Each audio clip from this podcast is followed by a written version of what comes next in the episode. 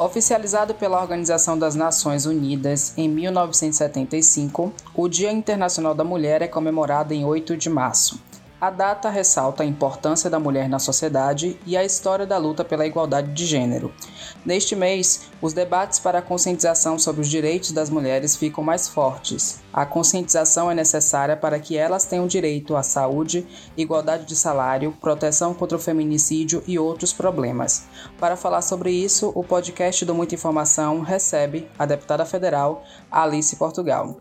Olá, deputada, seja bem-vinda. Qual análise você faz da situação das mulheres no país, principalmente as mais carentes? Bom, primeiro é dizer que é muito oportuno nós termos o mês de março como o mês em que se discute a vida da mulher na sociedade humana.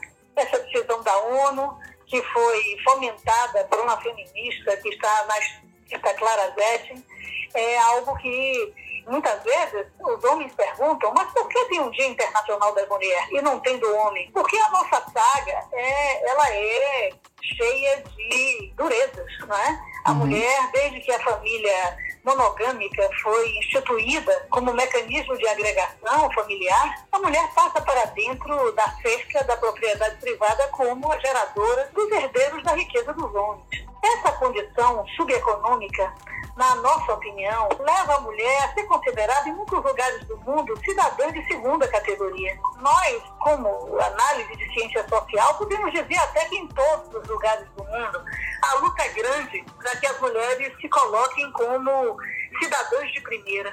O 8 de março tem aquela marca violenta das operárias mortas, né, queimadas em uma fábrica americana, e evidentemente em todas as etapas da história a realidade é só uma realidade, né? É a realidade da opressão, da secundarização, da invisibilidade do poder, da violência. E isso nós estamos lutando por romper ainda no século XXI. Ainda somos minoria nos espaços de poder no Brasil, ainda temos um alto nível de feminicídio, de violência doméstica, somos a maioria das chefas de família em uma série de estados brasileiros, inclusive no meu, no estado da Bahia. E, obviamente, a nossa batalha é para que políticas públicas sejam implementadas para virar o jogo, para garantir que nós, sim, somos diferentes, nós queremos ser iguais do ponto de vista de direitos e possibilidades né, de opinião na sociedade. Deputada, estamos nesse mês de março, né? O mês da data internacional da mulher. Há muito o que se comemorar? Se nós fizermos um paralelo é, com o início do século XX, onde Chiquinha Gonzaga tinha que escrever suas músicas com pseudônimos, né? onde a escola era negada à mulher, é óbvio que nós tivemos grandes conquistas. Nessa última eleição de 2018 para o Parlamento Federal, fizemos a maior bancada, né? 75 mulheres, imaginem 513 deputados. É a maior bancada da história da República. Então, nós estamos numa curva ascendente.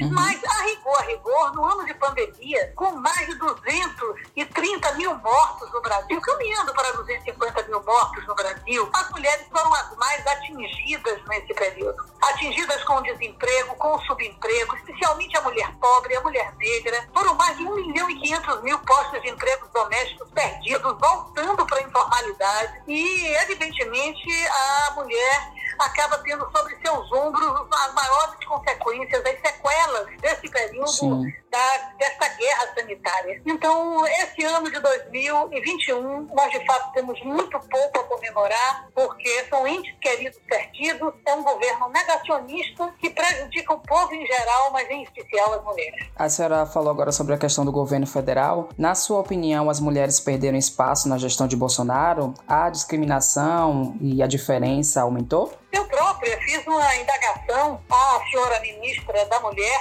senhora Damares Alves, que ela afirmava lá dentro da Câmara dos Deputados que a mulher tinha que ser submissa ao seu marido, como ela disse em vários discursos públicos que ela afirmou. A Damares ela é uma negacionista, é uma mulher que não defende o direito das mulheres, que defende a submissão. O governo Bolsonaro tem poucas mulheres na sua pleia de, de cargos e, infelizmente, é um cidadão que dizia que mantinha o apartamento funcional em Brasília, o seu deleite. Eu não vou nem repetir o que ele disse. Uhum. Então, realmente, é uma visão extremamente machista, misógina, que propõe, por exemplo, que no Plano Nacional de Educação nem a palavra gênero custe, nem gênero alimentício, não é? nem com essa conotação, que tenta a todo momento impedir que legislações do interesse da mulher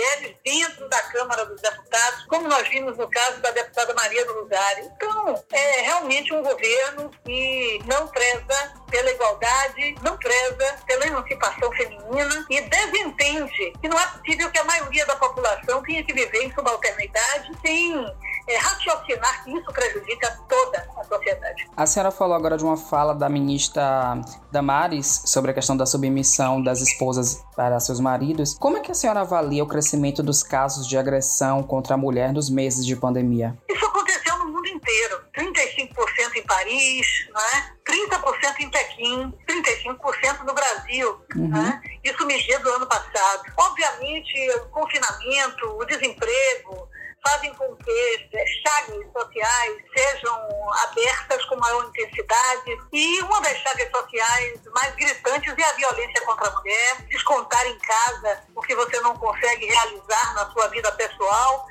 a formação machista ela está entranhada culturalmente em homens e mulheres também. Uhum. E é evidente cresceu o feminicídio, cresceu a violência doméstica, cresceu o acesso ao Disque 180. O que nós temos que fazer é incentivar campanhas como a que o Ministério Público faz, com muitas parcerias, né? da Cruz de Batom na mão nas farmácias, é, dos apitos, como a Associação de Moradores em Pernambuco fez, a luta em rede, como fizemos em relação relação ao aborto legal da menina de 12 anos, que o Ministério da Mulher usou recursos públicos para impedir o procedimento legal de uma criança que teria sua vida completamente interceptada em função de um estupro violento de um tio. Uhum. Então, é, as políticas públicas são essenciais e a pandemia ela nos foi muito pesada, está sendo muito pesada para as mulheres brasileiras. Qual mensagem a senhora deixa para as mulheres que vão nos ouvir sobre a necessidade de se lutar por igualdade de direitos e oportunidades? Mulheres, rebelem-se contra toda opressão. Não fiquem caladas.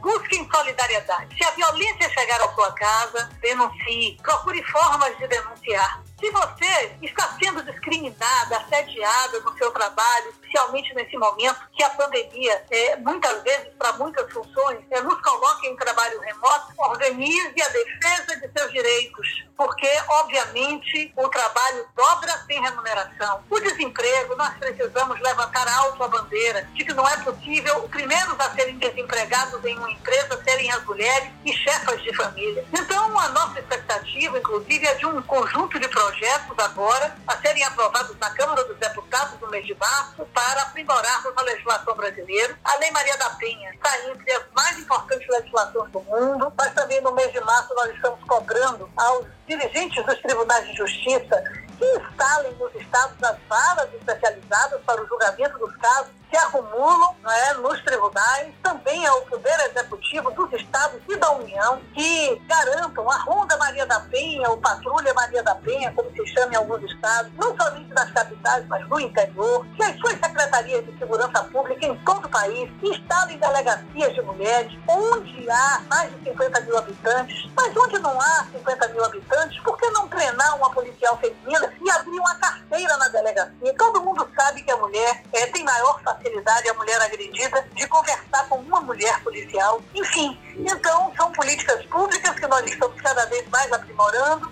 para irmos vencendo passo a passo a opressão milenar não é, que caiu sobre os nossos ombros em função da nossa condição feminina. Deputada, obrigado pela sua atenção. Eu sou Jones Araújo e esse é o podcast do Muita Informação. Siga a gente nas nossas redes sociais e até o próximo podcast.